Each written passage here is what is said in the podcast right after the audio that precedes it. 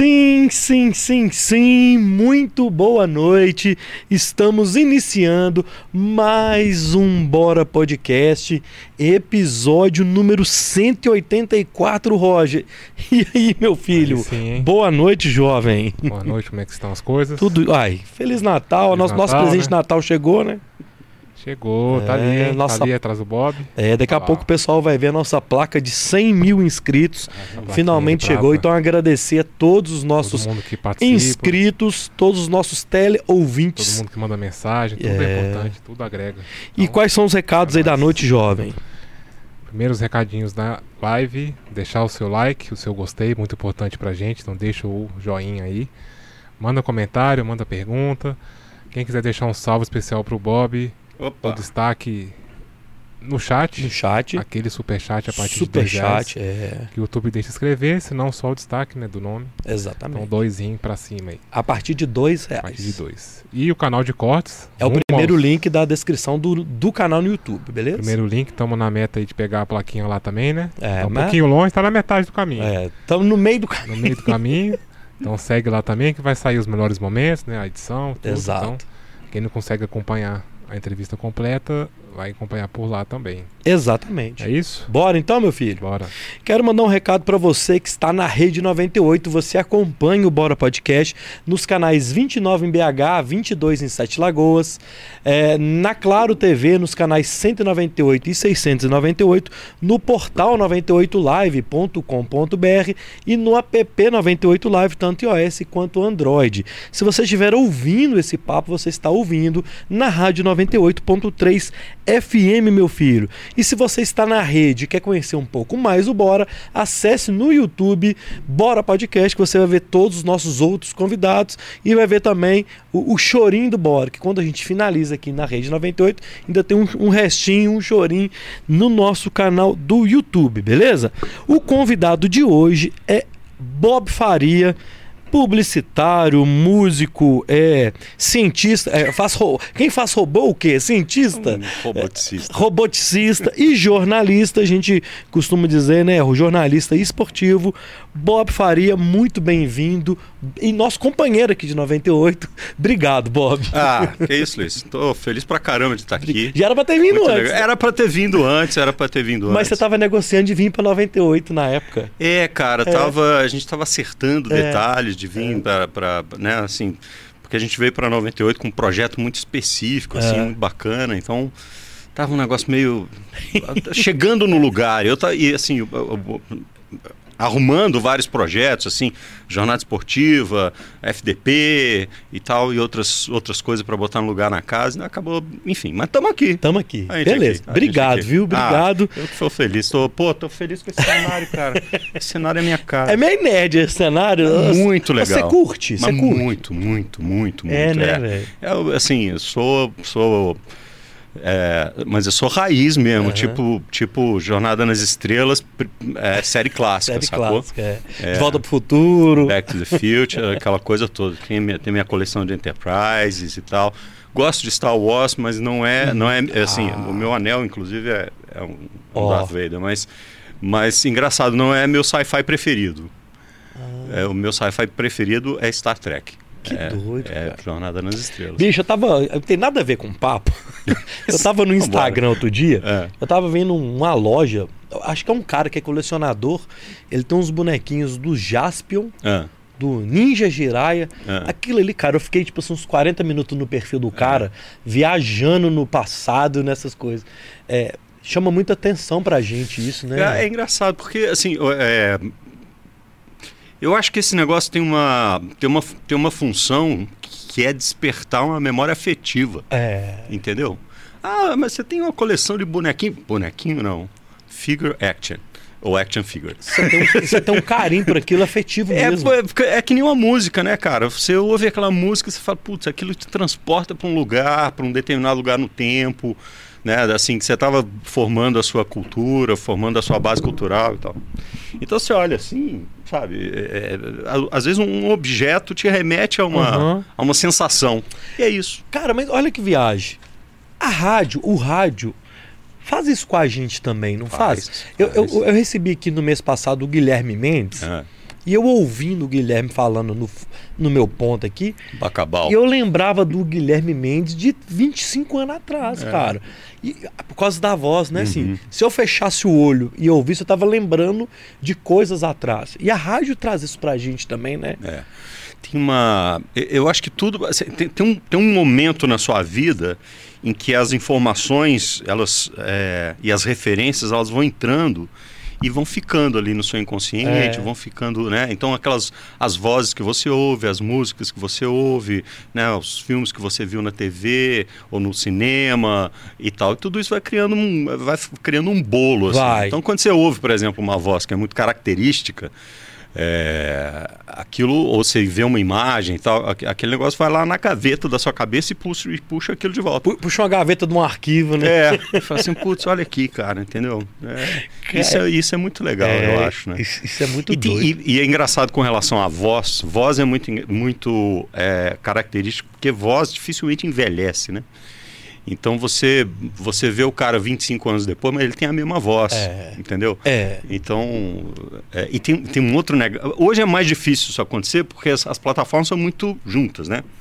Tá tudo muito. A gente chegou finalmente naquele negócio da convergência Da convergência, é. é, que a gente falava 15, 20 anos atrás, finalmente a gente chegou nessa convergência. Mas acontecia muito de você ouvir um cara muito no rádio e não saber a cara dele. E aí, de vez em quando, você, a hora quando, você- quando você via a cara dele, você falava assim, pô, mas não tem nada a ver com essa voz, né? Não, desde- né, na história do rádio deve ter tido É. muito galã de voz, né? É, nossa, tinha demais, cara, tinha demais. É. engraçado que eu venho de uma linhagem de rádio, assim. A minha mãe era radiatriz e meu pai era jornalista também, radialista também e tal.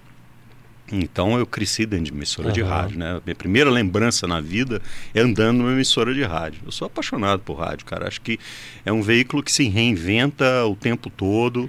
É, Isso aqui que a gente está fazendo, né? Não só na rádio, mas o podcast, por exemplo, é rádio. É rádio, entendeu? total. Rádio total. É rádio total, cara. É. É, eu lembro, bicho, quando eu assisti, ouvia a, a- o Willy Gonzer, né? É, eu- e ele passava uma história que era um, o jogo devia ser.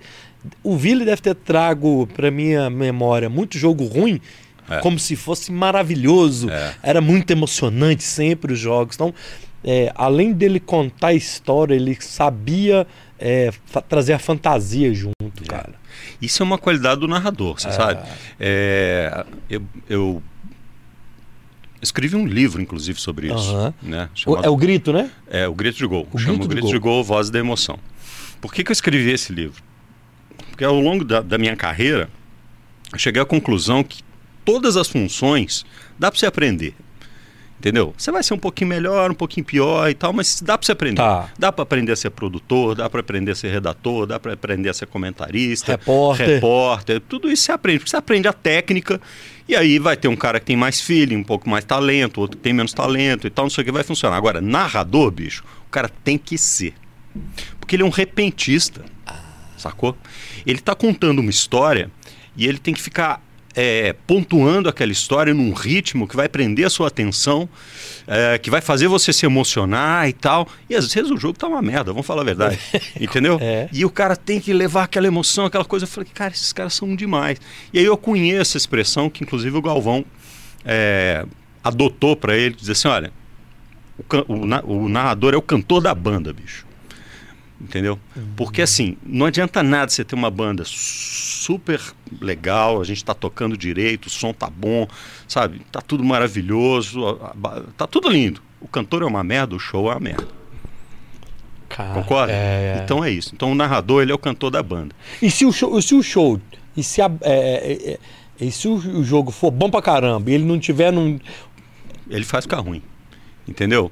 É, E a gente vê isso, assim, sabe? Eu, eu tenho, eu tenho muitos amigos narradores, eu tive. Você teve muita sorte, hein, Ah, Bob? muita sorte. Eu, eu trabalhei com os melhores, sempre trabalhei com os melhores. Assim, meu, meu pai dizia assim, ó, quer ver o mundo de cima? Fica no ombro do gigante.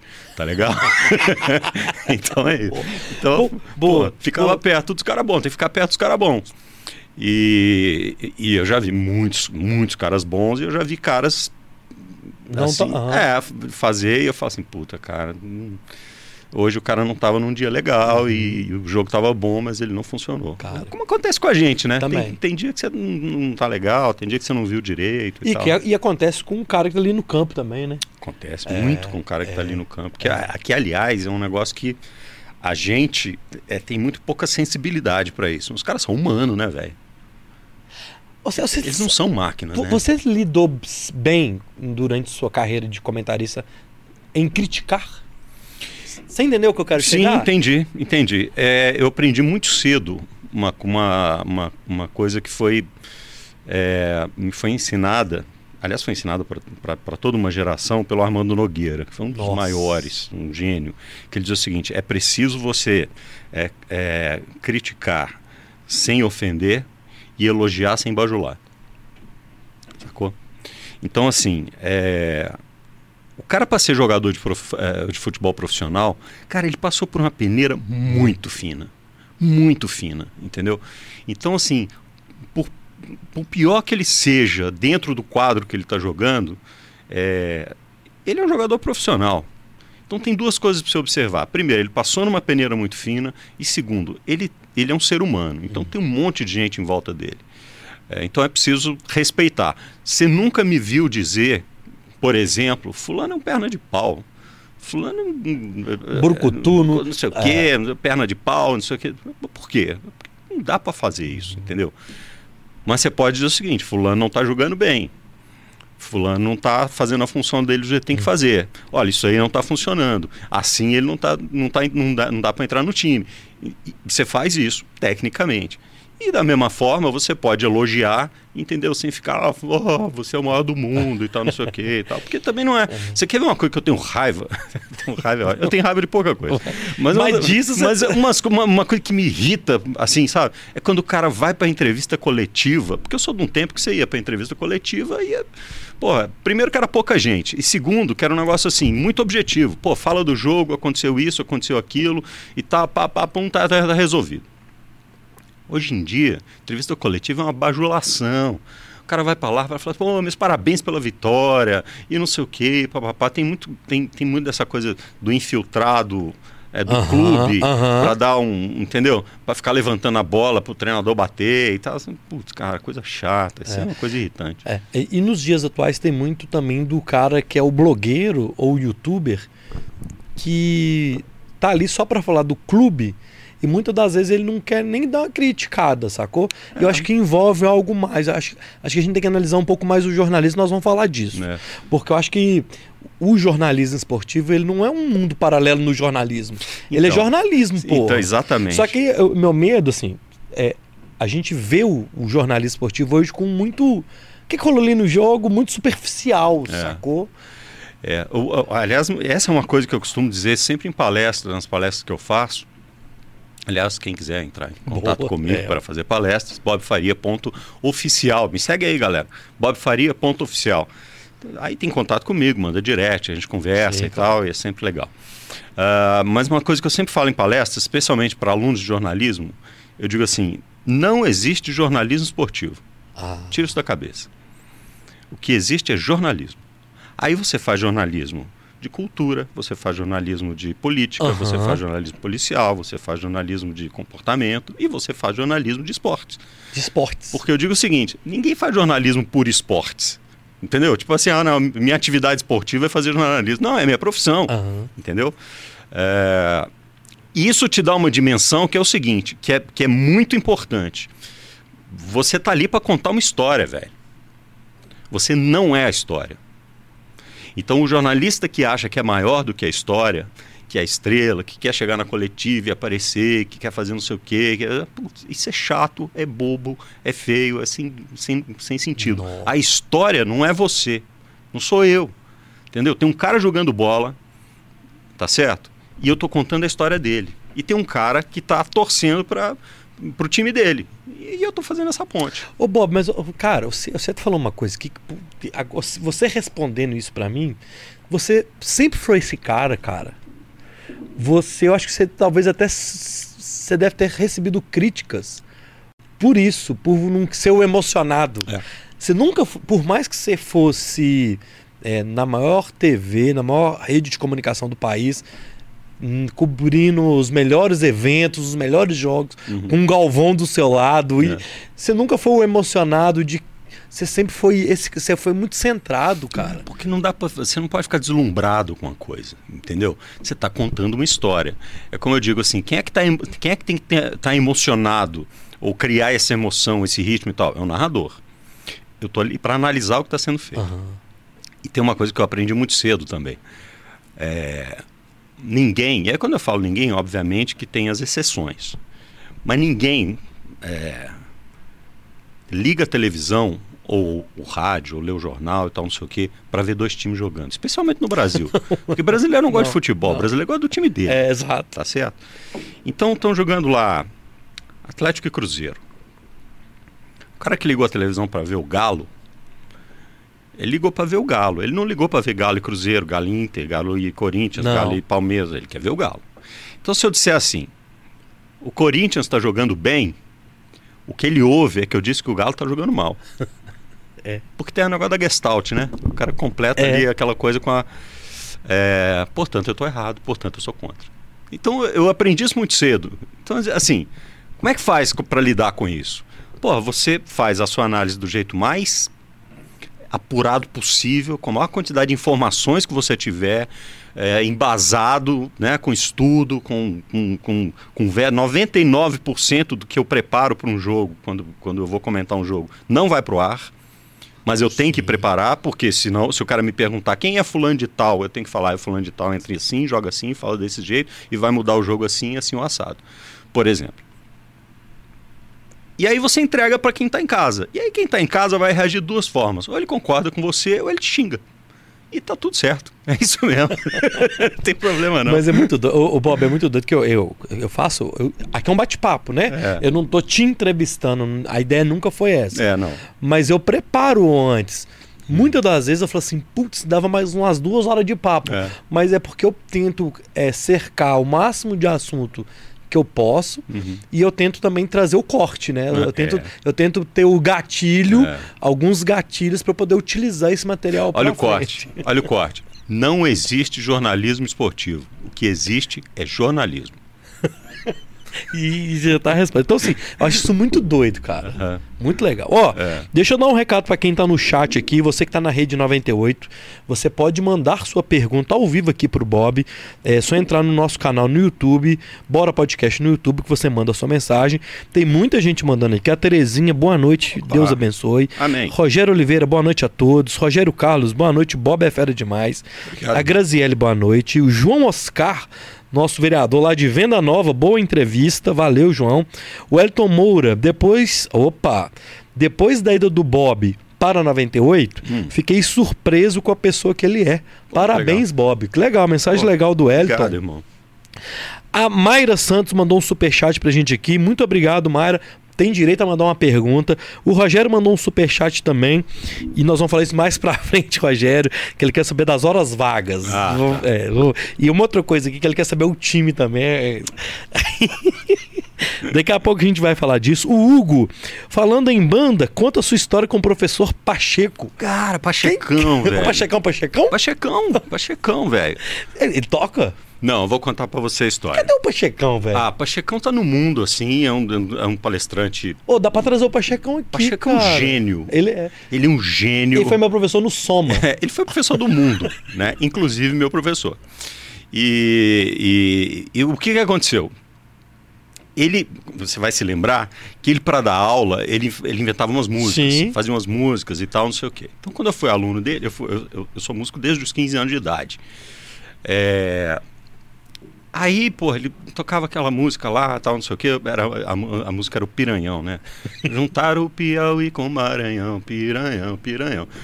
Aí, pô, um dia ele chegou pra mim e falou assim, pô, tava afim de gravar esse, essa música aqui. Eu falei, ah, vamos gravar, cara, eu tenho uma banda. É, Vamos fazer o seguinte, deixa eu fazer o arranjo com a minha banda, e aí eu te mostro e você vê. Aí eu fiz o arranjo, e mostrei, ele falou, "Pô, ficou muito bom, ficou muito legal, muito legal, muito legal. Daquele jeito doidão dele, né? É, vamos gravar, vamos gravar. Aí eu falei, pô, mas é o seguinte, nessa época, bicho, era, era, só tinha vinil, né? Então, pô, nós estamos falando de, nós estamos falando de 1991, sei lá quando que era isso. Faz pou- outro dia ali atrás. É, Antes da pandemia.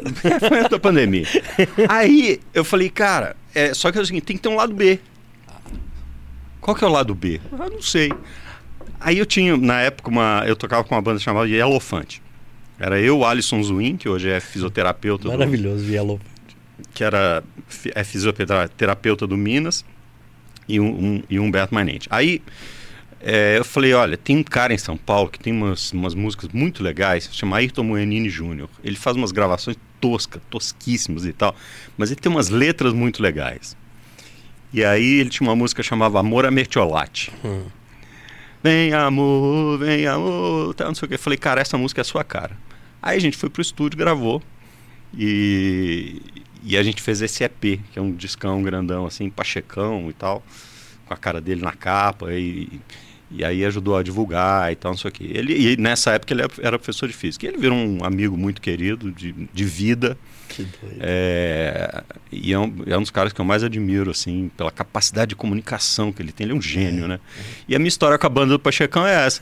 E aí, um- algumas vezes, a gente ia fazer show com o Yellowfante, eu falava, Pachecão, vai lá e canta a música da- aula com a gente. Ele ia e cantava, sacou? Caramba, Hugo. Todo o, mundo Hugo de- estudou com você, será? Todo mundo de jaleco e tal. De- Ô, Hugo, conta pra gente aí de onde você conhece o Bob. De repente ela devia estar na. Devia ser da sua. Pode ser, é, pode ser é, que ele foi é. na minha sala. Que legal, que, É. que doido. Ô, ô, depois vocês me falam, e latino, como é que. Quantos minutos que a gente tem pra chamar o, o break aí, meu filho? Que.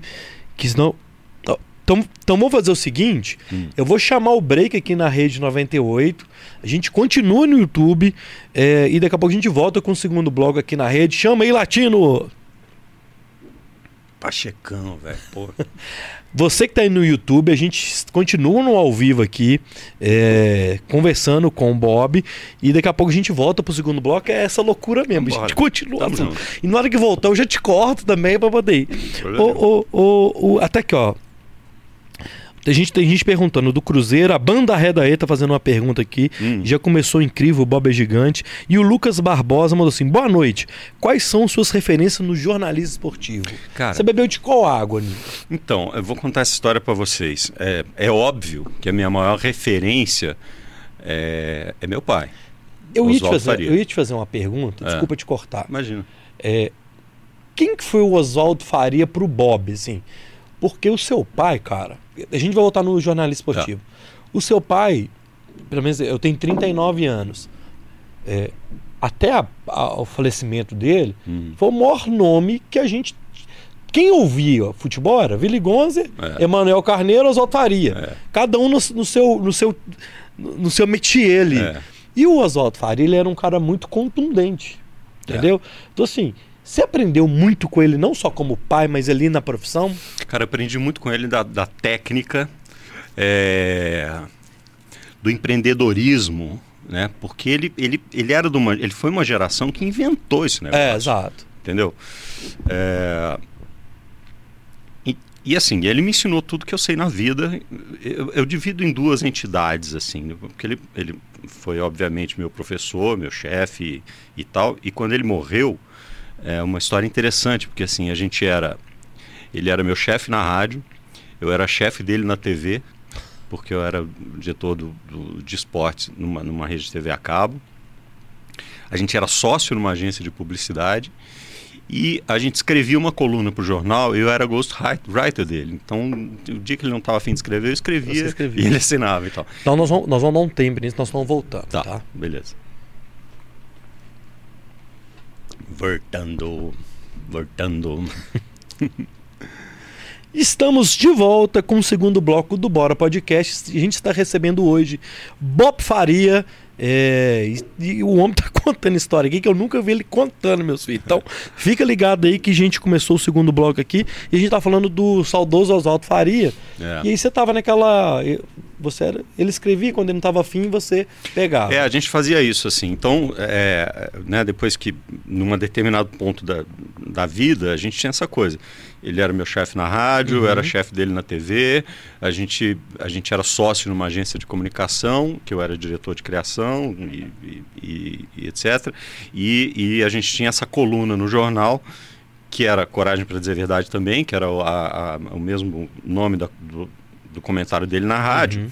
Mas aí o dia que ele não podia escrever, eu escrevia e ele assinava e tal. Ou então, eu- porque a gente tinha estilos diferentes, né? Ele tinha uma comunicação que eu, eu nunca vi igual, assim, era uma coisa muito absurda. Então eu escrevia, ele falava assim, tá bom, o tema tá legal, é isso mesmo, mas, mas vou escrever do meu jeito. Aí ele escrevia do jeito dele e tal, É, publicava, enfim, era uma coisa assim. E a gente tinha uma, uma, uma ligação muito forte, assim, onde a gente estivesse no mundo, a gente se falava todo dia. Então, o que, que você me perguntou? Qual foi a sua grande inspiração? É. Então, assim, é lógico, ele foi a minha grande inspiração como profissional, como empreendedor da própria carreira e tudo mais. Mas, obviamente, que a gente tem, e até por uma questão de, é, de, de tempo, de. é, tempo, quando eu digo assim, cronologicamente, é, a gente tem estilos completamente diferentes. Até porque, é, quando eu fui fazer isso, quando eu deixei de ser repórter para ser comentarista, que a gente pode contar essa história depois, como é que aconteceu, ah, eu disse assim, a última coisa que eu vou fazer é emular meu pai. Porque vai ficar ridículo. Por um motivo muito simples. Você não é ele. Eu não vou fazer que nem ele. É, eu não é, vou é, conseguir fazer é. que nem ele. Então eu vou, vou fazer do meu jeito. É o jeito que eu sei fazer. Então peguei os valores, peguei as, as informações, as técnicas e tudo mais. E ele, e assim, e ele deu para mim a mesma coisa que ele deu para gerações de profissionais que ele formou, desde lá do Roberto Abras, Aham. entendeu? É, até o João Vitor, que foi talvez o último que ele tenha botado no mercado. É, e, e com a mesma exigência, com a mesma cobrança e tal. Então, assim, esse é uma figura. A outra pessoa é meu pai, que era um cara putz, é, que eu admirava pela genialidade e pelo, pela, pela, ah, pelo coração que ele tinha, entendeu? Era um cara muito do bem, muito do bem. É, quem conviveu com ele sabe do que eu estou falando. É, agora, é engraçado, porque, né, respondendo a pergunta muito rapidamente, ah, quais foram as, as, As as- é. as referências? É. Eu costumo dizer o seguinte: eu nasci dentro de uma emissora de rádio. Minha primeira lembrança é andando no corredor de rádio. E eu, eu juro por Deus, assim, na minha cabeça eu devia ter 4 para 5 anos, se tanto. E porque o que aconteceu? Eu ia para a rádio com meu pai, ele ia lá pro, pro esporte fazer as coisas dele, me soltava na portaria, todo mundo me conhecia, eu ficava lá andando o dia inteiro. Entendeu? Na hora de ir embora, ele me pegava e levava embora. Uhum. Eu achava aquilo um barato. Porque eu gostava do ambiente, gostava do. entrava no estúdio, entrava na técnica, entrava- eu, eu tava feliz ali naquele Uhum. negócio, pinto no lixo. E aí eu me lembro dessa história, tipo, eu andava no- eu andando no corredor, descendo uma escada, e no subsolo da Rádio Tatiaia funcionava a Rádio Cultura. Que na época era uma rádio musical, porque o FM estava começando e tal. E eu me lembro de bater assim, tipo, no joelho de um cara. Eu tô andando assim, eu bati no joelho do cara. Aí eu comecei a olhar pra cima, o cara era enorme, velho. Parecia uma montanha, assim. É. Tal, cara. Enorme. Aí ele olhou pra mim com a, voz de trovão, assim, ô garoto, tá fazendo o que aqui? Eu falei, não sei. Aí ele falou, vem cá. Aí esse cara era uma lenda do rádio, chama Geraldão. Que depois foi diretor da Rádio Extra, diretor da. É. e tal. Aí me levou na sala dele, botou um disco pra tocar, e eu lembro que no, no, no cilinho do disco tinha um cavalinho assim. Ó. E eu não me lembro o que estava tocando. Mas eu lembro que eu ficava olhando aquele cavalinho girando assim e tal. Então essa é a minha primeira lembrança de vida, Caramba. entendeu? Quando eu já tinha ali uns 8 para 9 anos, é, eu ia para a cabine do Mineirão e aí os caras da técnica já botavam um fonezinho para mim lá no canto da cabine. Então eu olhava para o lado e aí eu olhava para o lado, tava o Vili Gonze, tava o Alberto Rodrigues, tava o Oswaldo Faria, tava o Cafunga. Aí no plantão tava lá o Marco Antônio Bruck, era o Roberto Abras lá embaixo e tal. A primeira transmissão que eu fiz, isso já lá em 93, 90, e- 90, e- eu fui pro- porque assim, eu, eu saí da técnica, eu comecei na técnica da rádio em 85 e fiquei Caramba. até 93, meio de 93, é, não, meio de 92 trabalhando na técnica. Em 92 eu fui pro esporte Uhum. para fazer redação, rádio escuta, Tá. não sei o que, fazer tudo. Chegou no fim de 93, teve um evento nos Estados Unidos para transmitir o sorteio da Copa do Mundo. Me levaram para ser tradutor. No meio do negócio eu acabei entrando no microfone, falando mesmo. E quando eu voltei, eu já comecei a fazer uma reportagemzinha ou outra. E bom, e aí o resto da história. Em 94 eu já estava na Copa do Mundo. Ah, Então, eu, eu, eu era pequenininho, né? Lá, oito anos e tal, eu sentava lá no canto. E eu ficava vendo esses caras. Eu falava assim, pô, esses, esses caras são gênios, assim, É. sabe? Os, os caras estão. eu achava incrível como eles transformavam aquilo num evento todo, todo, todo especial. E as minhas, minhas influências são esses aí. São, os- é, são os amigos do meu pai, entendeu? E que depois foram seus, seus Meus amigos. né? A primeira transmissão que eu fiz como repórter volante, Repórter. repórter tinha repórter volante, porque tinha uns, tem, tinha uns pontas, né, os laterais, que ficavam atrás do gol. É. Tinha um repórter volante, que é o cara que tinha que sair correndo, a hora que acabava, e era o meu maior pesadelo, era tomar um tombo no meio no gramado com, com o mineirão cheio. Com aquela fiarada, com aquela caixa. Nada, aquela coisa toda. Então a primeira transmissão que eu fiz foi um Atlético e Cruzeiro. Tava o Alberto Rodrigues, o Vili Gonzer, Oswaldo Faria, é, o Cafunga, Cara, Olavo Leite, Cafunga Basto. Não tem Coré-Coré. É. Roberto Abras, Carlos César Pinguim e Marco Antônio Bruck. E eu. Entendeu? Então eu aprendi na marra, velho. Aprendi na marra. E, e era um negócio assim, porra, não vai fazer, não, tem que fazer, tem que fazer melhor que todo mundo. E a cobrança era. E ele era su- super exigente e tal. E eu aprendi na marra. E, e acho que aprendi do. Assim, foi a melhor maneira possível É. de aprender, né? deixa eu fazer uma pergunta, curiosidade minha, que eu não sei como é que funciona. Nunca perguntei. Olha. Aliás, e- Ah. só para completar um Pode. negócio que é o seguinte. Aí eu comecei a conviver com os caras que, é, porra, a gente viajava para fazer uma transmissão. Aí os amigos do meu pai eram, porra, era o Fiore Gigliotti, era o era o Osmar Santos, era não sei quem, era esses caras, entendeu? Luciano do Vale. Orlando Duarte, o Luciano do Vale, eram mais os caras de rádio, assim. Aham, Meu tá. pai nunca foi um cara muito de televisão, não. Mas eram esses caras, entendeu? Então, às vezes, eu sentava no meio deles e ficava só ouvindo história, só ouvindo história e tal. Eu falei, porra. Quando eu fui, fui pra Rádio Globo, porque eu fui, meu pai morreu em 2000, e aí eu falei, não quero mais fazer isso e tal, não sei o quê, já tava meio de saco cheio. Ganhava mais dinheiro na agência do que ganhava na rádio e tal, mas aí me, me convidaram para fazer a rádio, para é, fazer parte da construção do sistema Globo de rádio. Tá. Falei, tá bom, então eu vou. Aí o, programa- o programa que eu fazia enquanto a bola não rola. Aí, pô, era Luiz Mendes, Nossa. Gerson, Canhotinha de Ouro, Ge- eh, Gilson Ricardo, Heraldo Leite. Eu falei, pô, cara, eu tô, tô fazendo programa com os caras que sempre foram referência pra mim. Então é aquela, que aquela brincadeira que eu te falei, entendeu? É, pô, quer ver o mundo de cima? Fica no ombro do gigante, cara. Entendeu? Você trabalhou com Guiote? Trabalhei com Guiotti. Guiote é meu professor. Guiotti me levou para me levou para Rádio Globo. O Guiotti, é, ele ele fez a interface assim. Quando é, o Maurício Dimes veio aqui para implantar a Rádio Globo, aí o Guiotti me chamou e tal. Eu falei, Guiotti, pô, é o seguinte, cara, mas repórter eu não aguento mais não. Porque na época a gente Ah, ia tá. entrevistar cara dentro do vestiário, não sei o Uhum. que, eu já tava de saco cheio daquilo. É, aí ele falou, não, a gente quer você para ser comentarista. Eu falei, ah, então, então beleza. E aí trabalhei com ele na CBN, na Rádio Globo durante muito tempo, um cara que eu, pô, gosto muito. É, Ele Meu foi meu padrinho. professor na Newton, É. de, de rádio, né? É, foi É. professor de rádio É. lá. Eu cheguei a fazer várias palestras lá também.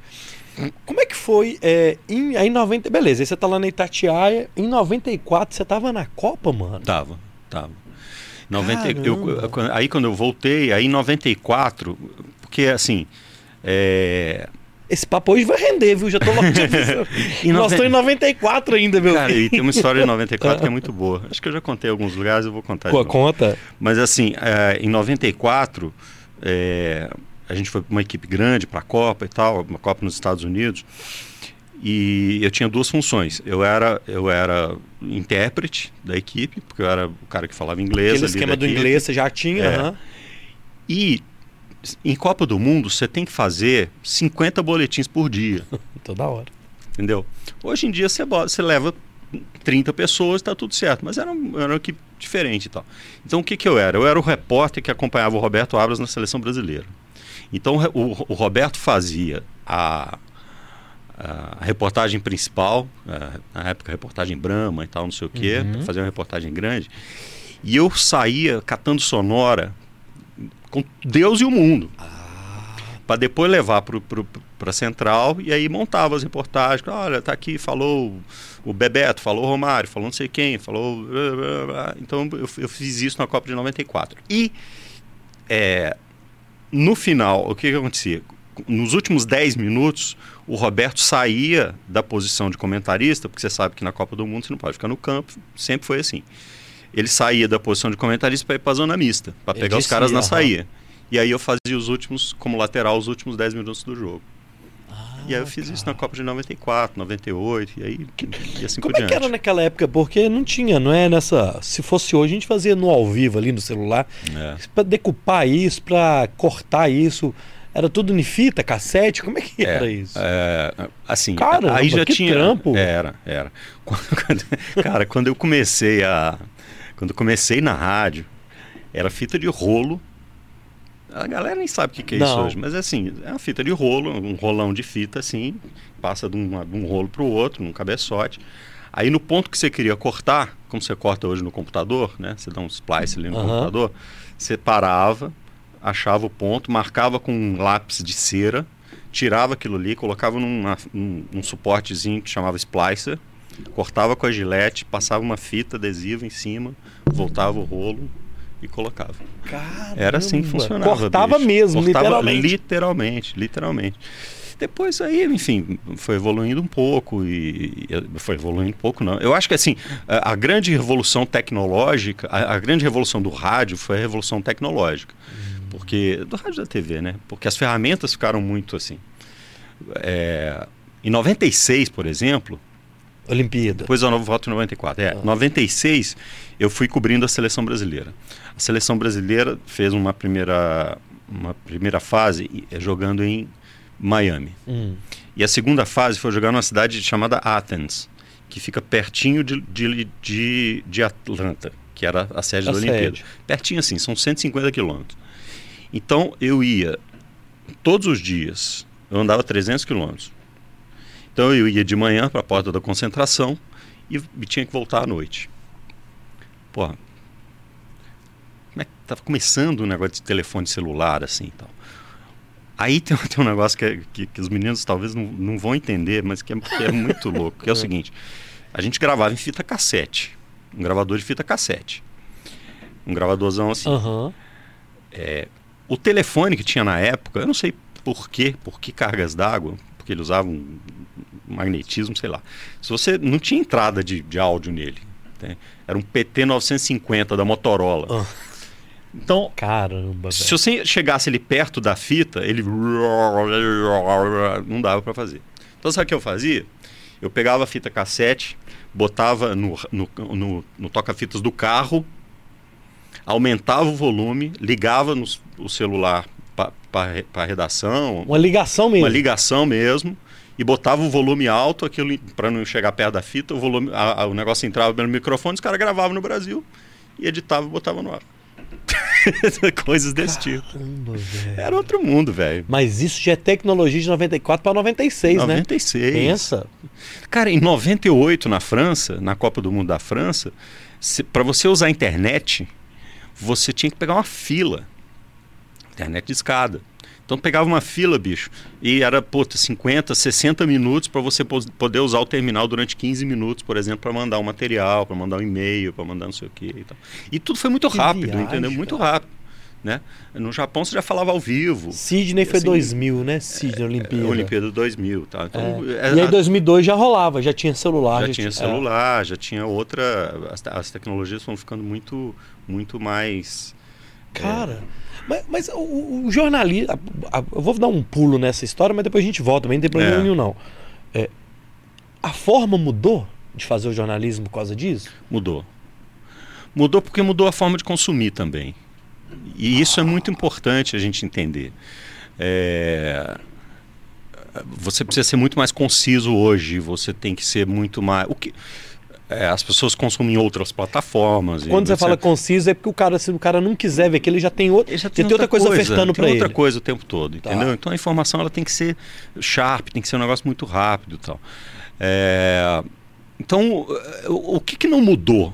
E isso eu acho que, que não vai mudar. Espero que não mude. Assim, a informação ela tem que ser bem apurada, correta e passada de uma forma mais compreensível possível. Entendeu? Para o cara receber aquilo ali. E sempre ouvindo as duas partes, quando for um confronto, quando for uma coisa assim. Que isso é o básico do jornalismo, É, né? mas no jornalismo do dia a dia é difícil você ter essa, essa compreensão, Ah, mas tem que ter. porque a galera quer o clique, né, bicho? Então, esse, o, o clickbait é, um- é o maior veneno do jornalismo, sacou? Ao mesmo tempo que a gente estava brincando com o negócio do corte aqui, que é, que é muito importante, assim, porque é legal, assim, né? Às vezes o cara não, tem, não vai ver uma hora inteira, É, mas ele exato. quer um assunto específico, uma, uma coisa Ah, específica e tal. Isso é bacana, mas é, de vez em quando tira do contexto aquilo que foi Uhum. dito. É o clickbait. Entendeu? Isso, isso, isso matou um pouco a, a competência do jornalismo de uma certa forma, essa exigência, entendeu? Ô, Mas eu, eu acho que tem muito a ver com a, com a urgência da, da- da, é, do querer fazer. Eu vou te contar um caso rapidinho aqui que é, que é muito. que eu já contei algumas vezes, o pessoal morre de rir, eu acho que a sua audiência vai gostar. Boa. Lá em 94, velho, é, eu ganhei um sorteio para fazer um- um- uma entrevista com um jogador dos Estados Unidos na véspera do jogo contra o Brasil. Ah, O Brasil ia jogar contra os Estados Unidos dia 4 de julho. isso. Aí o Bora Milutinovic era o técnico dos Estados Unidos. Aí ele sorteou alguns jogadores e sorteou alguns jornalistas que estavam fazendo, inclusive né, alguns brasileiros e tal. E eu fui sorteado para entrevistar um cara Boa. chamado Alex Lalas, O zagueiro. o zagueiro. Ah. Ele é meio doido, né? Tinha um cavanhaque, um- Cavanhaque, o abarbicho, cabeludo, né? ru- ruivo e tal. Aí era que eu peguei para estudar o Alex lá, eu, eu, eu vi lá, pô, ele é guitarrista, bluesman e tal, não sei o quê. E eu também, né? Né, Tocava e tal, aquela coisa toda. Beleza, fui eu pra entrevista com o cara, velho. E fiquei meia hora falando com ele de guitarra, de blues, de influência. É Eric Clapton pra cá, Jeff Beck pra lá, não sei o quê, papapá. e- o jogo? Magic Johnson, é, Magic Johnson não, Magic Slim e tal, não sei o que. Pá, puta, aí voltei feliz da vida pra redação. Já tem imagem. aí transcrevi a entrevista e tal, né? Pra fazer o voice-over, na época fazia voice-over. Imagina. O chefe pegou e leu a entrevista e tal. Eu falei, aqui, você não falou de futebol, não? Aí eu falei, não. Eu falei assim, meu filho, deixa eu te falar um negócio. É o, é o jogo mais importante dos Estados Unidos na história das Copas. Os caras vão pegar o Brasil no dia 4 de julho. Você, você entrevistou um zagueiro. Você não perguntou pra ele como é que ele vai enfrentar o Romário, o Bebeto, o, o Dunga, o não sei quem, o Mauro Silva, a seleção brasileira, né? E não sei o quê. Não. Sabe o que que é isso aqui? Isso tá uma merda, não serve pra nada. Ele quebrou a fita. Quebrou Cara. e jogou no lixo, cara. Cara. O seu Oswaldo fez isso.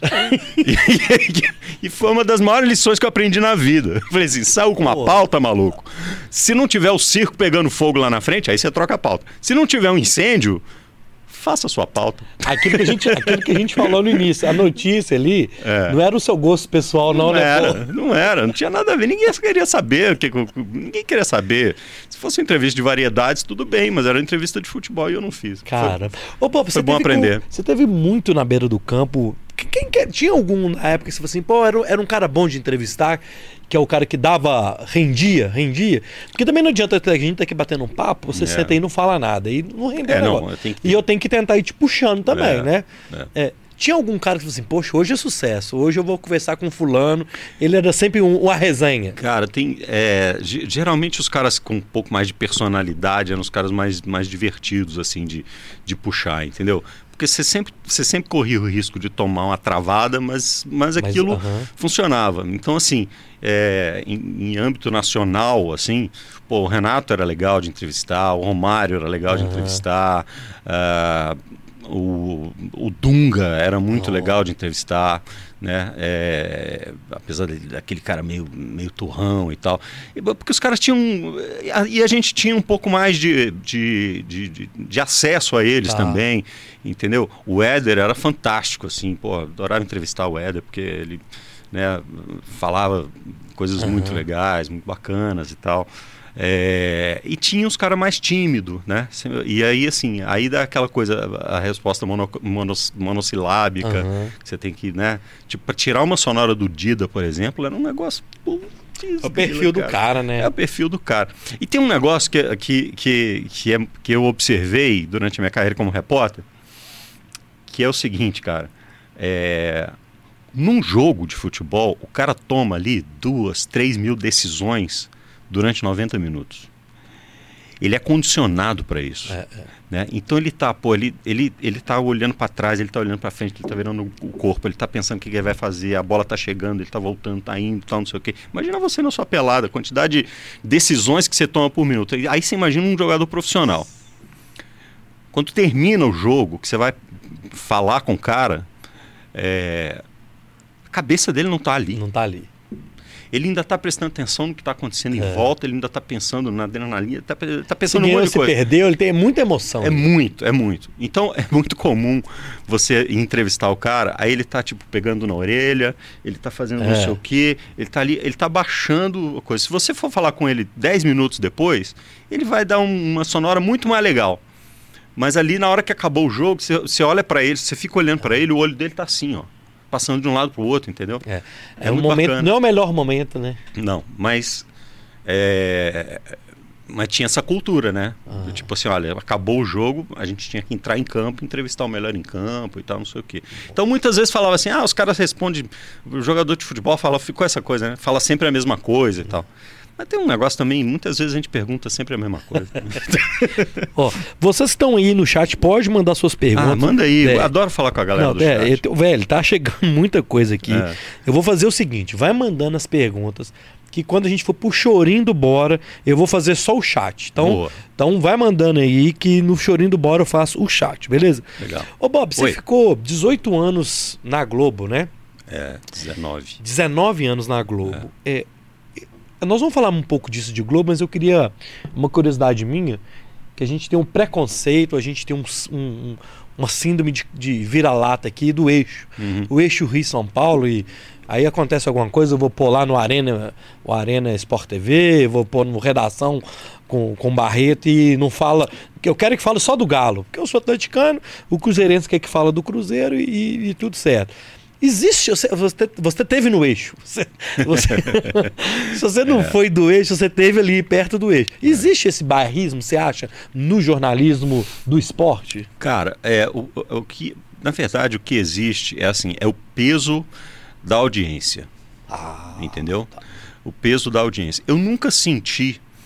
É, isso é uma coisa que é, aconteceu naturalmente, porque quando eu entrei quando eu saí da rádio e fui para a TV Globo, não tinha essa interação entre praças, assim, entendeu?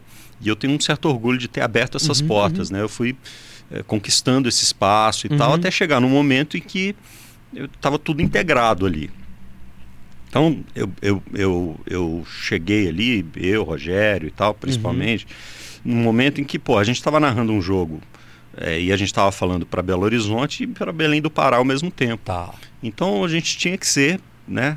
O pacote tinha que ser nacional e tal. Estamos falando para o Rio, para São Paulo, para o Brasil inteiro. É, e, e, e, tinha isso. Eu nunca senti nenhuma espécie de é, é preconceito com relação assim, ah, porque você está em Minas, você está em Porto Alegre, você está não sei aonde e tal. Nunca, nunca, e nunca me submeti a isso entendeu? É, eu gosto de dizer assim, eu fui, fui bem tratado e fui tratado como, como um membro da equipe uhum. do momento em que eu entrei até o momento que eu saí, sem nenhum problema disso. É claro que numa estrutura do tamanho da TV Globo, você tem estrelas né, de uma determinada prateleira, uma segunda prateleira, claro, terceira prateleira, como é normal. É, é, assim que funciona.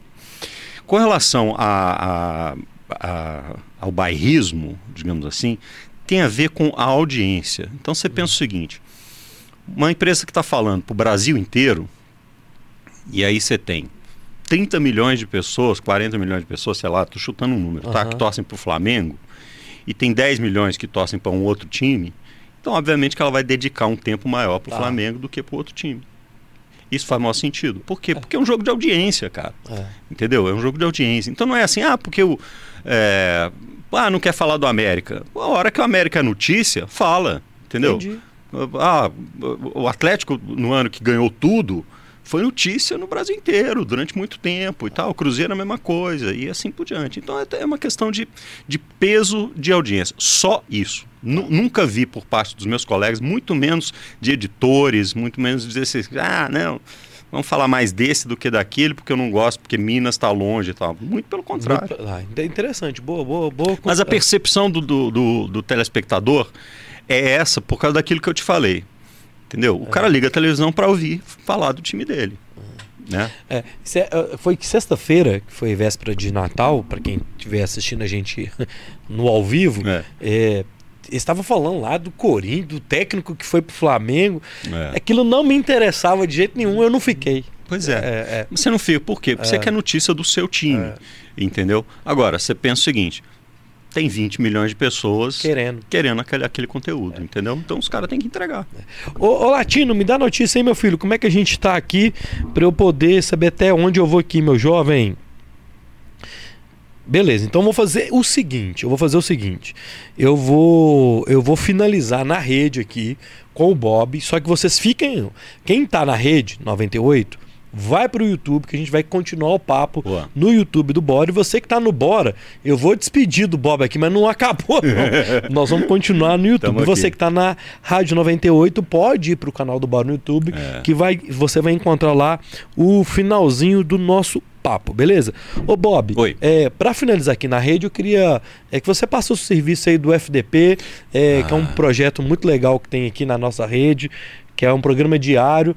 É, passa o serviço aí, quando, quando que a galera pode encontrar vocês aqui na rede. Eu quero te agradecer, cara, é, pela, pela, é, pela colher de chá de você vir aqui bater um papo com a gente. Não, Obrigado, o tá? privilégio é todo meu. cara. Obrigado. É, estamos todos os dias, quer dizer, de segunda a sexta, às 8 horas da noite, de 8 às 9, no FDP, Os Filhos da Pauta. É. Eu, Guilherme Mendes, Domênico Bering e Cristiano Junqueira, que aparentemente mora aqui, porque, ele está aqui de manhã, de tarde de noite. Não, e ele- eu não vejo ele aqui. Aqui É. ele, ele, tá, ele, é, ele é um entra e sai. entra e sai e tal. Então, o CJ, eu acho que ele, ele não tem ambiente em casa, então ele fica aqui, aqui com a gente. E é um programa de histórias, principalmente porque né, o Domênico e, e Guilherme viveram muito tempo dentro dos clubes, então eles trazem essa, Aham. essa, essa visão de dentro dos clubes. A gente tem sempre convidados e tal. E quem quiser me seguir, por favor, faça isso. bobfaria.oficial. Eu só tenho Instagram, não tenho outra rede, tá? É, tem é um monte de. Fake no Twitter, tem um monte de coisa e tal. Então só tem Instagram. bobfaria.oficial. Sejam todos bem-vindos. E se você quiser seguir, aqui no- na descrição do vídeo, na live, tem um link. Então você clica aqui no link, no segundo link da live, você já cai direto no Instagram do Bob. E o Instagram dele é movimentado, viu, meu filho? Ele, fa- ele é um Instagram legal de você acompanhar, você não vai perder nada lá. Beleza? Então eu queria despedir da galera aqui da Rede 98. Valeu, Latino, que tá lá na direção. Valeu, Roger. A gente, a gente se vê novamente aqui na Rede 98 na quinta-feira, dia 29 eh, de dezembro. O convidado eu não posso falar porque a gente vai ter a confirmação dele amanhã. Então é o seguinte, Mistério. mas tem embora, mas tem embora aqui na Rede 98, quinta-feira às 9 horas. Você que tá aí na rede, bora lá pro YouTube que a gente vai manter o restinho do papo lá no chorinho do Bora, beleza? Valeu, Roger, valeu, Latino, fiquem com Deus. Este foi o Bora com o Bob Faria, número 184. Tamo junto. Fui! Você que está aqui no YouTube, vamos continuar o assunto. Vambora, É, vamos que lá. a gente tem muita coisa para falar aqui, então vamos. Vou ler um pouco das Se perguntas. deixar, eu falo o resto da noite. Não, tá? mas eu sou também. eu, eu queria ir num pouco de curiosidade para a gente poder render um pouco mais do papo. Tá.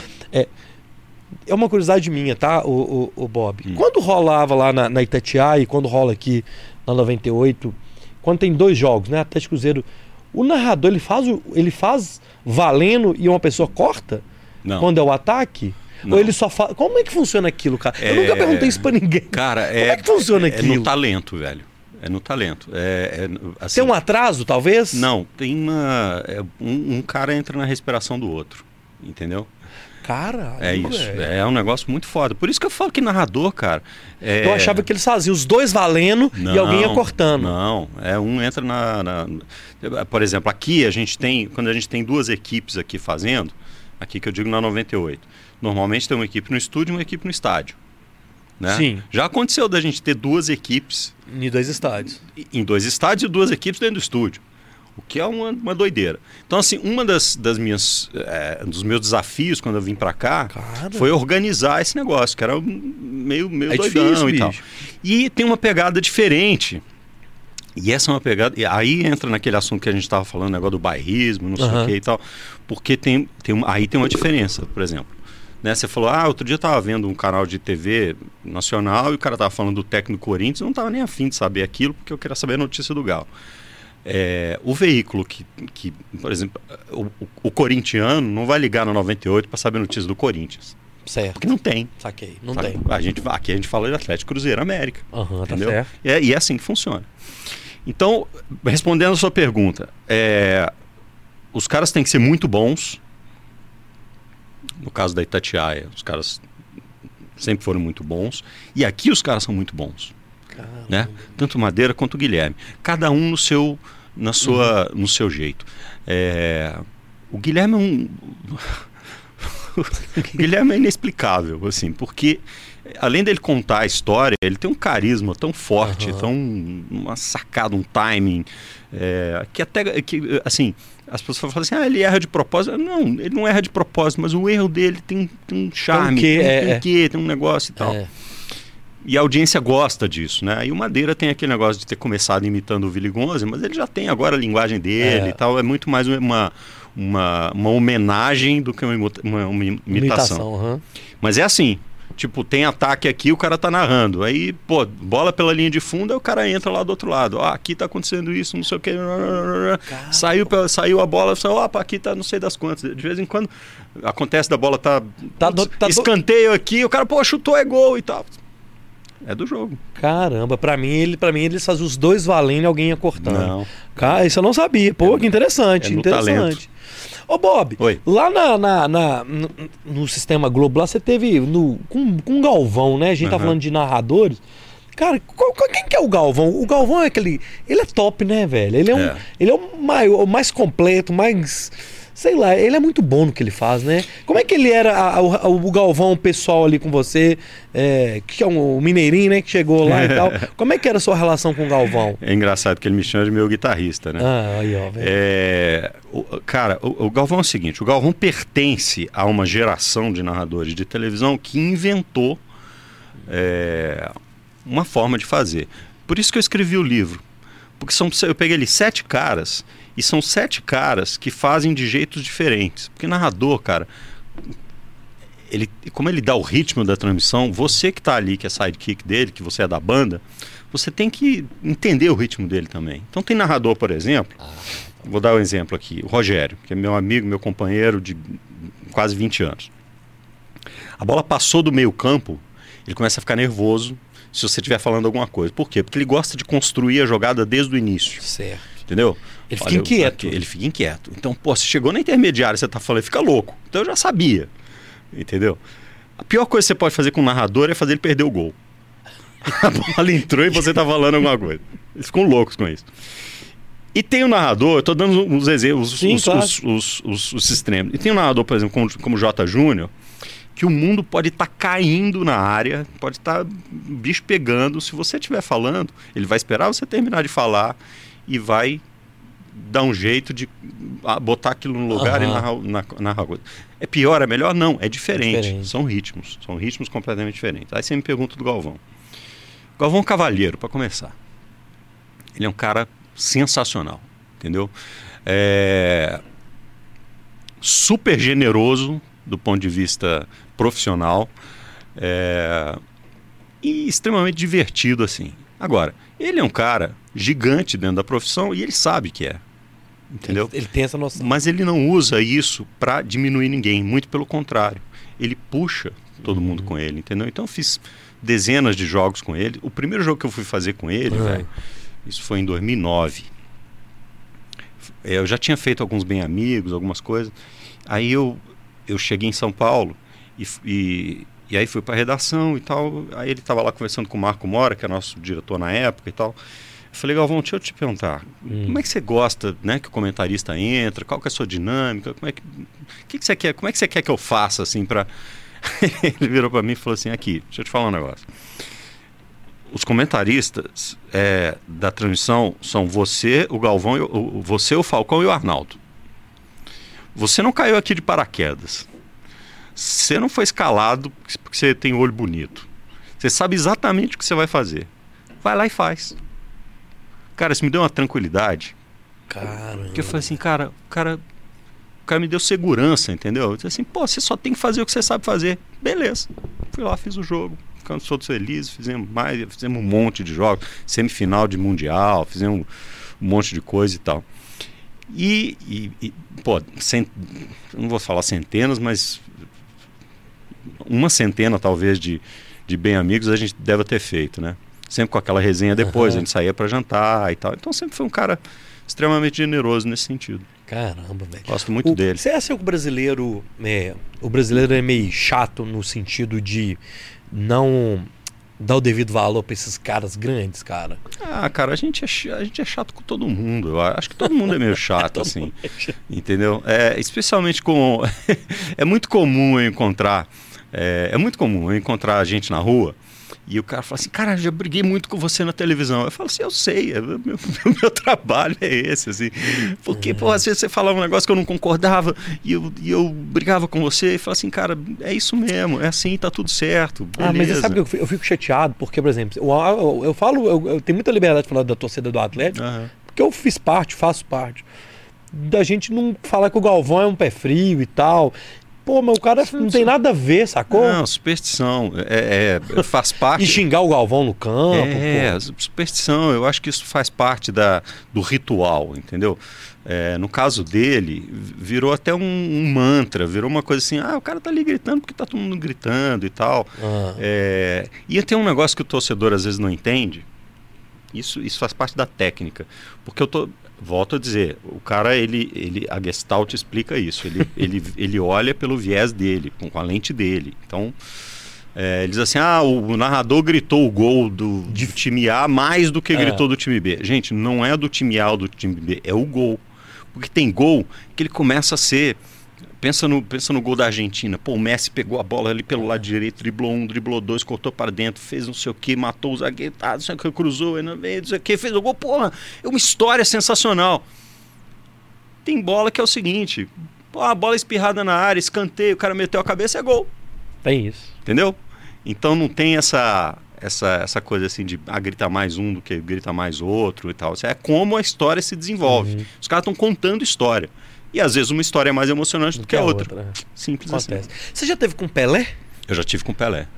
Eu entrevistei o Pelé duas vezes e foi, foi, ele foi muito legal comigo nas duas É vezes. mesmo? É. Como é que ele é, velho? Assim. Como é que. eu fico bem curioso. Porque é uns caras que, que- que eu, por exemplo, não vou ter mais oportunidade de estar com ele. É. É, como é que é, assim? Porque é o, é o cara, né, velho? assim. É, ele, ele, ele foi extremamente generoso comigo as duas vezes. Na primeira vez, eu era, putz, noob completo, assim, e ele estava na tribuna, assim, foi nos Estados Unidos, ele estava na tribuna, Foi lá em E 94, tinha- não? lá em 94. Ah, tá. e ele estava na tribuna e tal, e eu falei, putz, o Pelé tá lá em cima, eu preciso lá falar com ele.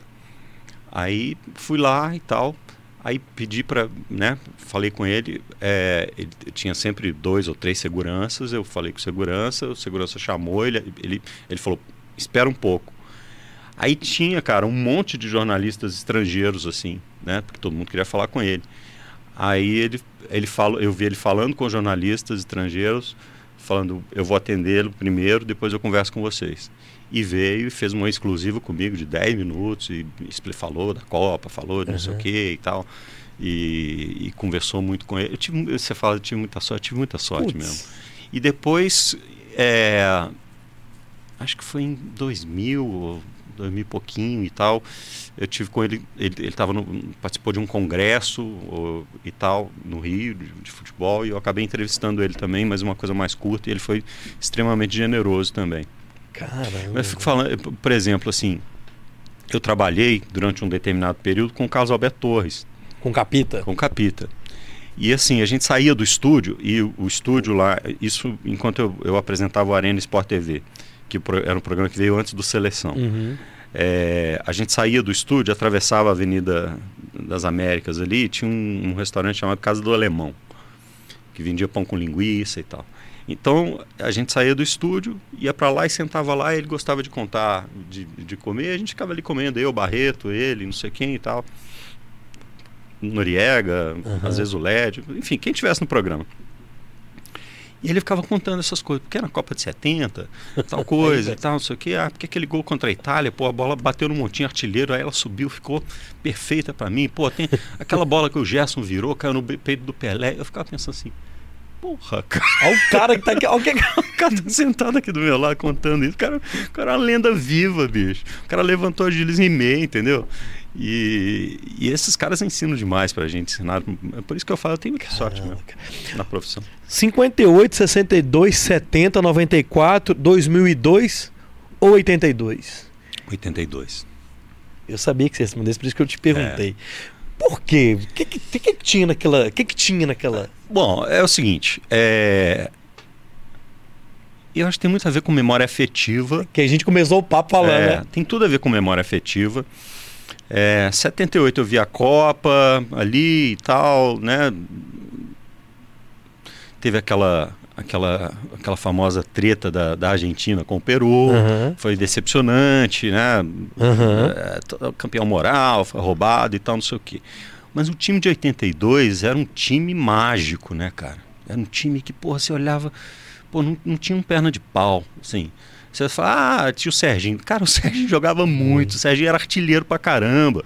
Outro dia a gente entrevistou o, o Neylor Lasmar no FDP uhum. E foi uma das perguntas, porque o titular era para ser o Careca. E aí o Careca no treino teve um problema no adutor e ele, o Neylor, falou assim, não dá pro Careca ir. E o Careca ficou louco, falou, pô, não, doutor, vou ficar bom. Ficar... Cara, não vai. São três meses, você vai ficar assim e tal. Enfim, aí teve que o Tele teve que cortar o careca e o Serginho acabou sendo o centroavante. Então você pega o time titular. E aí outra coisa, é, o Paulo Zidoro era titular é, durante uma boa parte da preparação. É, Depois acabou que ficou. Ele acabou montando o meio de campo com o Cerezo e o Falcão. É, é. Então, pô, você pega. Tinha o Valdir Pérez, que era se não era o maior goleiro da época, porque tinha o Leão, mas estava em melhor forma, né? Valdir do São Paulo. Aí tinha, pô, o Leandro de um lado, o Júnior do outro. O miolo da zaga era Luizinho e Oscar.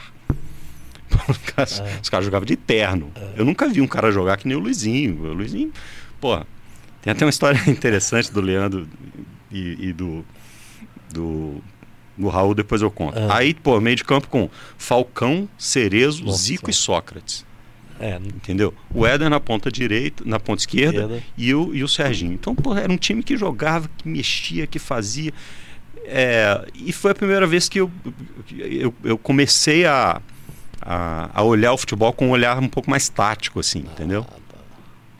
Então aquilo ficou, ficou marcado, assim, né? Embora eu acho que as seleções que ganharam, cada uma delas tem uma característica muito específica e muito importante muito é, é, que levaram a ser campeãs assim a seleção de 2002 ali com aquela formação com três uhum, zagueiros uhum. aquela coisa do é, o Rivaldo jogando pra cacete é. tá certo que o Ronaldo foi decisivo mas o Rivaldo não o Rivaldo foi o melhor jogador daquela Copa Bob melhor Desculpa jogador. deu, deu dar o pitaco aqui não mas foi tá isso mesmo foi tá isso mesmo entendeu 94 com o Bebeto e o Romário 94 era uma seleção cascuda pra é. cacete olha os caras né Mauro Silva, Dunga, Bebeto, Romário, Branco. É, Leonardo, né? Leonardo, depois que acabou saindo, é. porque bateu no Taber Ramos, né? É, Tafarel. Aldair, Ricardo, o Ricardo Gomes e o Ricardo Santos, Rocha, que é, ele acabou que não machucou. Ele machucou e foi cortado. É, é. Márcio Santos, pô. Márcio Santos. Então, pô, era um time cascudo. Jorginho Cafu. É. Nossa Você imagina, aí eu fico imaginando a resenha. Nossa. O Ronaldo com 17 anos, 16 para 17 anos, né? Caramba, velho. Tem uma história que eu gosto de contar que é o seguinte: o, o Parreira, ele proibiu que o pessoal da, da seleção visse jornais e revistas e tal na concentração. Porque ele não queria que os caras. Não tinha internet, uhum. celular na época, não tinha essas coisas. Estamos falando de 94. E aí, cara, o Ronaldinho, o Ronaldinho pediu pra gente, porque o Ronaldinho ele estava no Cruzeiro e ele foi vendido pro PSV ali naquele momento da Copa. Ele pediu pra gente, é porque a seleção foi antes, para levar uns jornais, umas revistas. Tem história da revista pornô nessa história ou não? É Playboy. Ah, tá. E aí eu eu eu e Valdir Barbosa fomos caras que levamos revista e, e eu me lembro que eu me lembro que eu levei tinha duas Playboys, eu me lembro inclusive a capa da Playboy, uma era, uma era a Maria Padilha, que acho que era de sei no Aham. mês anterior, a Copa foi em julho, em junho e tal. E a outra eu não me lembro exatamente quem era. Claudio Hanna. Não, não era, não era. Mas uma era a Maria Padilha. E, E algumas- jornais. E jornais e tal, não sei o quê. E entregamos pros caras. Entreguei, entreguei pro Ronaldo lá. Não sei se nem se ele Mas o, lembra o Barreira sabe disso? Cara, acho que eu falei com ele depois. Muitos anos depois, acho que eu falei com ele e tal. Assim, ele levou na boa. O time foi campeão, tá tudo certo. Ninguém reclamou. Né? Ó, vamos lá no chat aqui que tem. Putz, ó, vou dar uma selecionada aqui, hein, turma. É, A Roberta mandou aqui, eu vou pela ordem mais antiga. tá bom. Bob, quais as expectativas para o desempenho do Cruzeiro é, retornando para a Série A em 2023? A gente tá falando de Ronaldo e o Ronaldo tá aí de novo na história do É. Cruzeiro. É, 2023, é, é, que- tem alguma expectativa? Do, é a expectativa de permanecer talvez na Série A, Bob? É, eu acho que assim, a gente precisa sempre ajustar a lente para aquilo que a gente está vendo. Uhum. Então, assim, é, o Cruzeiro vai montar um. um- ele não vai, ele não vai ti- pro futebol, é, pro Campeonato Brasileiro com o time que ele vai jogar o Campeonato Estadual. Ok. Até porque seria uma burrice fazer isso, Uhum. porque você tem aí praticamente quatro meses com uma despesa que você não precisa ter, Ok. entendeu? Então você monta um time base e aí você pega reforço para o Campeonato Brasileiro. Isso eu acho que é genial, é assim que funciona. Então por quê? Porque o nível técnico do Campeonato Estadual é um pouco diferente. É divertido? É divertido. Sou a favor do Campeonato Estadual, estadual sempre fui, mas você precisa ajustar a lente.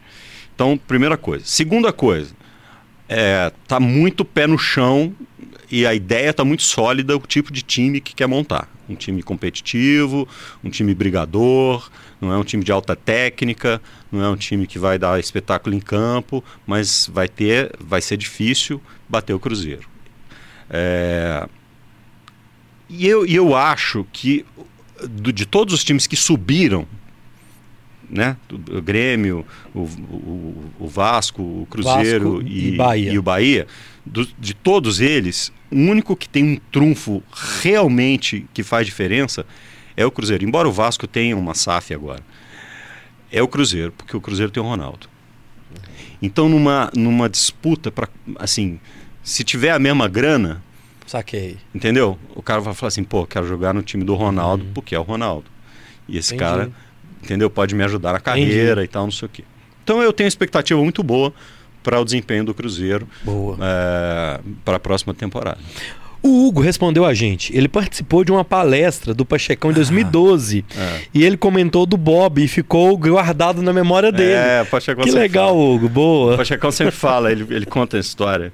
Ele bota lá no slide, eu falo, pô, você tá me fazendo ficar famoso, Pachecão. Boa, boa. A Selma mandou boa noite. Hoje eu tenho a oportunidade e a satisfação de aplaudir esse grande profissional que passei a admirar através da 98. Sou super sua fã, a Selma Vieira. Obrigado, Selma. Muita gente, engraçado, porque muita gente, eh, depois que eu vim para 98, fala isso, assim, assim, pô, a gente tá vendo um lado seu que não via e tal. É porque o formato é diferente, galera. É, assim, o formato da, da TV Globo, ele tem uma demanda de conteúdo Aham. e tal, ele não, ele não abre muito espaço para você eh, ter outras manifestações e tal. Então, Você ainda fazia um pouco de fazer o cenário com suas guitarras.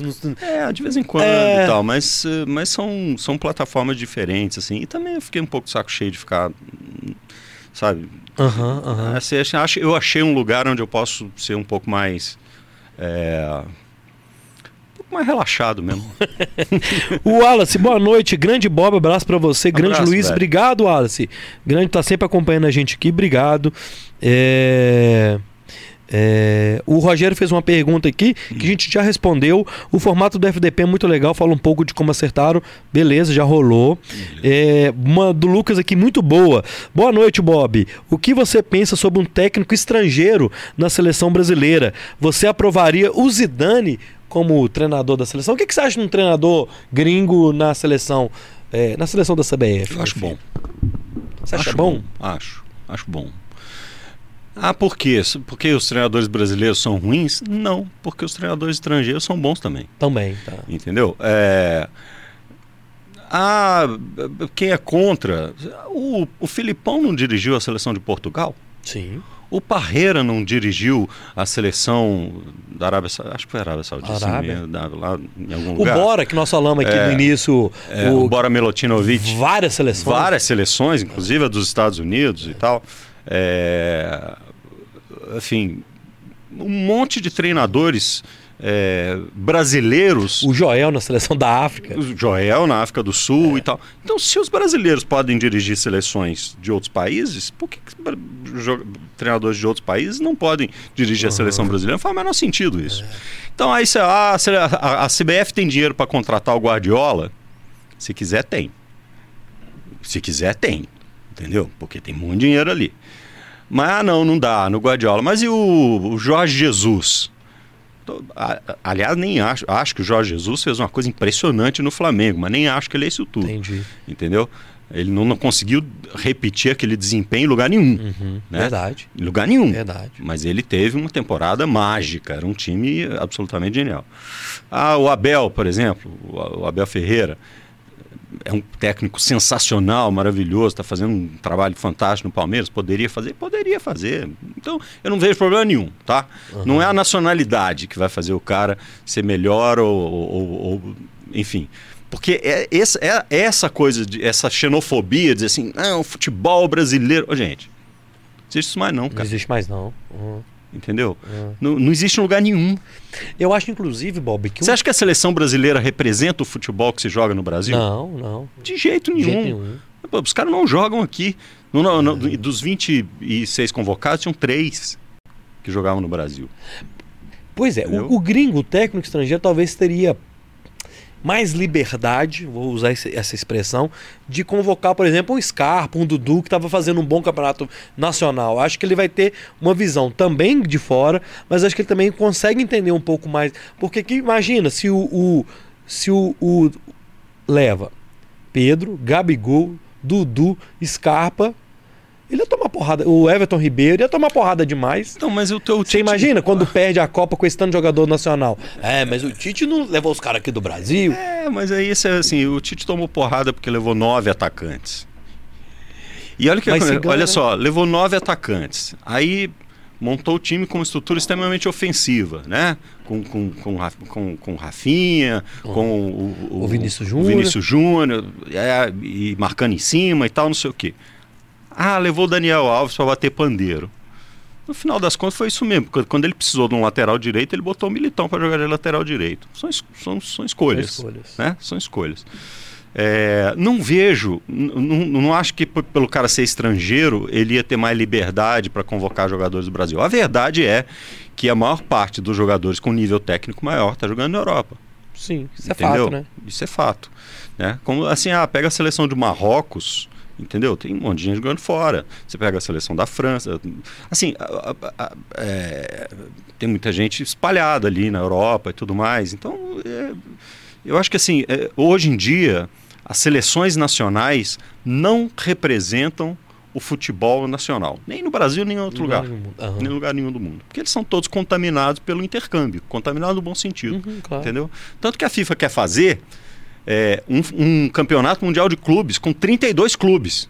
Aí eu acho que representa. Entendeu? Oh. Porque aí você pega. Ah, vai, vamos pegar quatro clubes do Brasil, os quatro melhores, mais bem colocados no Campeonato Brasileiro, por exemplo. Eles representam o futebol que está sendo jogado no Brasil hoje. Aí você pega dois ingleses, dois franceses, dois não sei o quê e tal. Aí representa o futebol de cada país. O torneio de seleções é um torneio de times formados por jogadores nascidos num determinado país, mas que não representa necessariamente aqueles países. Ótimo corte esse. Ô, Bob, Fala. ó, pra gente finalizar aqui, eu vou fazer só mais duas. Eu vou terminar. a- eu vou fazer a do Messi agora, depois a gente faz a última do Rogério. Foi aquela primeira lá que a gente não fez lá do início. Tá. O Messi, cara, ele. Você é daqueles que torcer pro Messi ter um título desse? Aham. Não torcendo pra seleção da Argentina, que eu acho que o brasileiro não torceu pra Argentina ser campeã. Eu, por exemplo, que pô, acho justo o Messi levantar aquele troféu. E o- pro troféu também dar uma valorizada no próprio troféu, sabe É. como? Ele, ele mereceu, assim. Cara, a primeira coisa que eu, que eu- a primeira coisa que eu preciso dizer é que é o seguinte: eu não vejo problema nenhum em a Argentina ser campeão. Nenhum. Entendi. Entendeu? Ah, porque tem uns argentinos que são racistas e, e fazem aquelas Aham. babaquices e tal, não sei o quê. Tem torcida brasileira que faz isso também. É. Tem babaca em tudo quanto é Entendeu? lugar. Tem, tem otário em tudo quanto é lugar. Então, é, não é isso. Aquilo não, não significa que o povo argentino seja desse jeito. Isso é a primeira coisa. Segundo, acho que o Messi, ele transcendeu é, a condição de jogador de futebol, ele entrou numa, numa, numa casta de atletas é, que eles se tornaram é, maiores do que, o, do, do que eles representam dentro do esporte. Entendi. Entendeu? Então, assim, o Messi não representa a Argentina, ele representa o futebol na sua forma mais refinada. Então, pô, se- aí você pega o Magic, Magic Johnson, o Michael Jordan, você É. pega o, eh, o Messi, o, o Pelé, o Maradona, ah, o- entendeu? O Zico, para mim, que foi né, absolutamente genial também nesse sentido, mas assim, são. O Zico menos, até porque mundialmente. O Zico ficou muito famoso no, no Oriente, né? Tá. Ele implantou futebol no Japão É. e tal. Mas aí você pega um Ayrton Senna, você pega. Entendeu? Esses. O, o Tom Brady no futebol americano, você pega o Tiger Woods no golfe Transcende o atleta. transcende o atleta. Ele, Tá. ele, ele virou uma personalidade é, em que as pessoas gostam de torcer por ele porque ele é muito bom naquilo que ele faz. Entendeu? É, ah, por que, que torce mais pro Messi do que pro Cristiano Ronaldo? Aí é uma questão de carisma, Ok, entendeu? ok. É, o, Massi- o- o- Messi é mais low profile, ele, ele se dedica mais. é, ele, ele fala mais com a bola no pé do que sem ela. E assim por diante. E aí é por que, que tem um superstar, né? Por que, que o Bonovox é desse tamanho e o cara que canta melhor do que ele não é? Porque ele tem um star quality que não dá para explicar, Certo. sacou? Saquei. Então eu acho isso. E vou fazer a do Rogério aqui, que ele mandou lá no início da nossa live. O, o que o Bob escuta e o que ele faz nas horas vagas. Cara, ó, eu escuto Agora mesmas duas coisas. horas, agora é mais duas horas, Bob. É. Cara, eu escuto as mesmas coisas que eu escutava assim no, no final dos anos 80 e durante os anos 90 ali. É, foi onde eu Punk, rock. é, punk rock, pós-punk inglês Uhum. dos anos 80, 90. Claro que eu gosto de algumas coisas novas, gosto do Muse, gosto do Coldplay, gosto Tá. desses caras é, que fizeram coisas muito legais. Mas assim, eu, eu gosto mais do YouTube, dos primeiros discos, Tá. eu gosto do Queen, eu gosto de coisas que, que muito pouca gente conhece, tipo New Model Army, tipo Toy Dolls, gosto das coisas do Clash, Sex Pistols. É, enfim, são esses, são esses caras que, que fizeram a minha formação. Echo and Bunnyman, são esses caras que, que montaram a minha formação musical. E nas horas vagas, você, além da guitarra, você tem a robótica, né? Que, É. que isso é uma coisa que eu nunca imaginei que você. Que é uma, uma coisa inusitada, assim. É. Você gosta desse negócio, assim, Eu de gosto. ser criativo, de Gosto. inventar, de, de mexer, de fuçar, de aprender coisa nova? Gosto. Eu tenho, eu tenho um, um- um- eu tenho uma mania de, de me perguntar, será que eu dou conta? Ah, tá. Aí eu, eu vejo um negócio e falo assim, pô, cara, isso é legal, assim.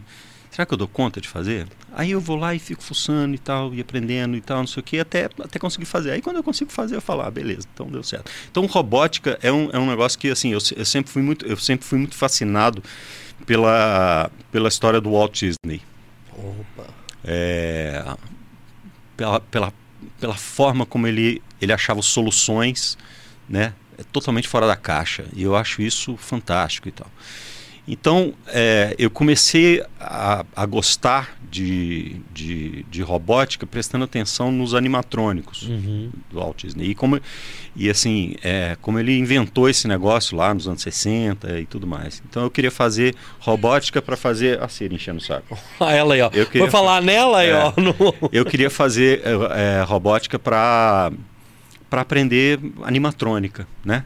É, aí comecei Caramba. a estudar, comecei a aprender, ah, pô, é a placa de Arduino, é, eletrônica, são servo-controllers, não sei o quê. Aí montei um laboratório em casa, comprei umas impressoras 3D, comecei a fazer um negócio, tal. quando eu vi eu já estava fazendo. E aí eu faço essas coisas.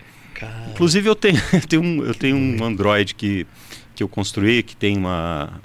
é, que tem uma interface com, com Alexa e tal, não sei o que, que está aqui na rádio em algum lugar. Um dia eu trouxe para o Rodrigo Carneiro ver, Porque ele, ele queria fazer um negócio de estúdio. Eu falei assim: bota um robô para fazer isso. Onde é que eu vou arrumar um robô? Eu falei: tem um.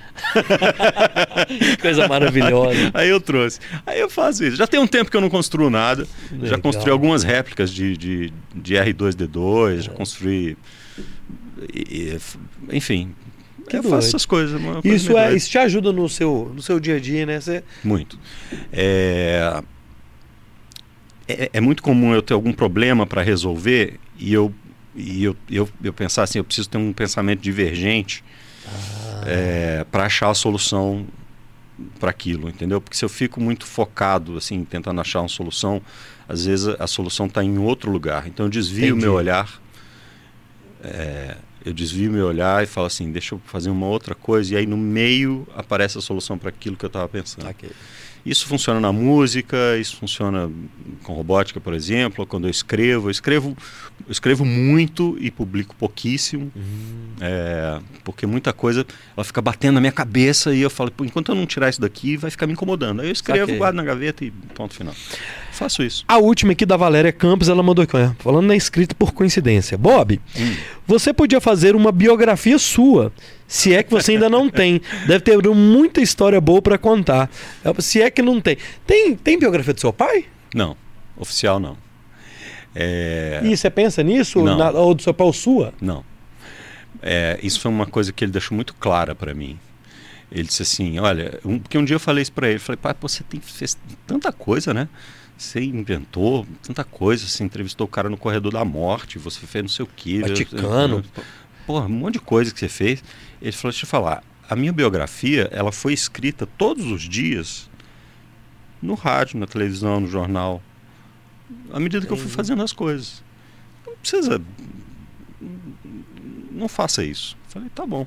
E aí isso ficou na minha cabeça. E eu fico pensando também, eu fico pensando assim, é... quem vai querer saber? Minha história eu tô contando aí, entendeu? Tô contando aí no dia a dia e tal. Eu, eu volto, eu volto, volto lá onde a gente começou a conversar, é, da visão de jornalismo que eu tenho. Eu não sou a história. Eu conto a história. Entendeu? É isso. Caramba. Ó, deixa eu explicar uma coisa pra vocês. Você pode assistir, ah, assistir não, ouvir esse podcast também na sua plataforma de áudio preferida. Spotify, Google Podcasts, Apple Podcasts ou Amazon Music. Sendo que no Spotify a gente também tá em vídeo. Então, se você perder alguma parte e quiser voltar no YouTube, você volta esse vídeo, vê lá do início, ou então você pode ir também no Spotify, que amanhã esse vídeo também estará lá na sua plataforma de áudio preferida. Também peço que você siga o Bora Podcast nas outras plataformas. Qualquer uma que você for, arroba Bora Podcast, você vai encontrar a gente. E cada uma tem um formato, tem um vídeo, um conteúdo diferente, beleza? Se você quer seguir o Bob e conhecer um pouco mais da vida dele, das atividades dele, vai no Instagram, é o segundo link aqui na descrição desse vídeo. Bob Faria ponto oficial, se eu não me engano. É isso aí. Então acertei. Vai lá, siga o Bob lá também, que ele tem muito conteúdo legal no dia a dia dele e você pode acompanhar. Se você quer ver também o FDP Filhos da Pauta, de segunda a sexta às 9 horas da noite, na Rede 98 e na Rádio 98. Tem muita resenha, muito bastidor de futebol lá. Beleza? E também de outros esportes. Vê um pessoal do vôlei aí, enfim. Lá tem de tudo. Beleza, meus filhos? Bob, obrigado, cara. Assim, foi muito legal. Porra, muito, eu eu sou muito é, grato ao que eu tô podendo ver aqui no Bora Podcast. Eu tive com você, Guilherme Mendes, tive com Emanuel Carneiro, Pô. tive com Rodrigo Carneiro Aham. já também. Então, assim, é, Paulo Leite, enfim, várias outras pessoas da comunicação que são pessoas que eu só via na televisão, cara. E, e ter esse- essa possibilidade de ficar uma horinha, uma horinha e pouquinho ouvindo essas histórias suas é um. É um prazer que não tem como descrever. Então, obrigado, cara. Ah, eu que obrigado. agradeço. E manda um recado pra quem tá assistindo a gente até agora pra gente finalizar. Obrigado. Eu que agradeço, é, eu adoro é, conversar e contar histórias, como eu digo, eu sou um contador de histórias, né? Eu- e, e isso é, é inerente à, à minha vocação. É, se você está vendo ao vivo, eu vou dar um toque que é o seguinte: no dia 31 de janeiro, 31 de janeiro. 31 de dezembro, noite do Réveillon, eu vou tocar com meus amigos do Putz Grila, Pô, que legal. lá no Underground. Faremos a virada do ano. De vez em quando eu toco, eu tenho a minha banda, que é o The Hitman, é, que tá no Spotify, tá, Aham. tá no, no- no- Apple Music e tal. E de vez em quando eu toco com o Putz Grila também, com o André, com a galera toda. Nessa, no dia 31 eu vou estar lá no Underground, vou tocar com o Putz Grila. Quem quiser ir lá, vai ser legal. A gente conversa, a gente bate um papo e vai ser super legal. Eu, eu, eu, eu tive lá no, no Underground É. agora, há um mês, e no Raimundos. É, lá tá um trem da Não, top lá. Tá demais, cara. Top. E, ne- e nessa noite vão ser. Lá tem dois palcos, então É. vai ter é, Lurex, é, Velotrol, Putz Grila e. é, Cash.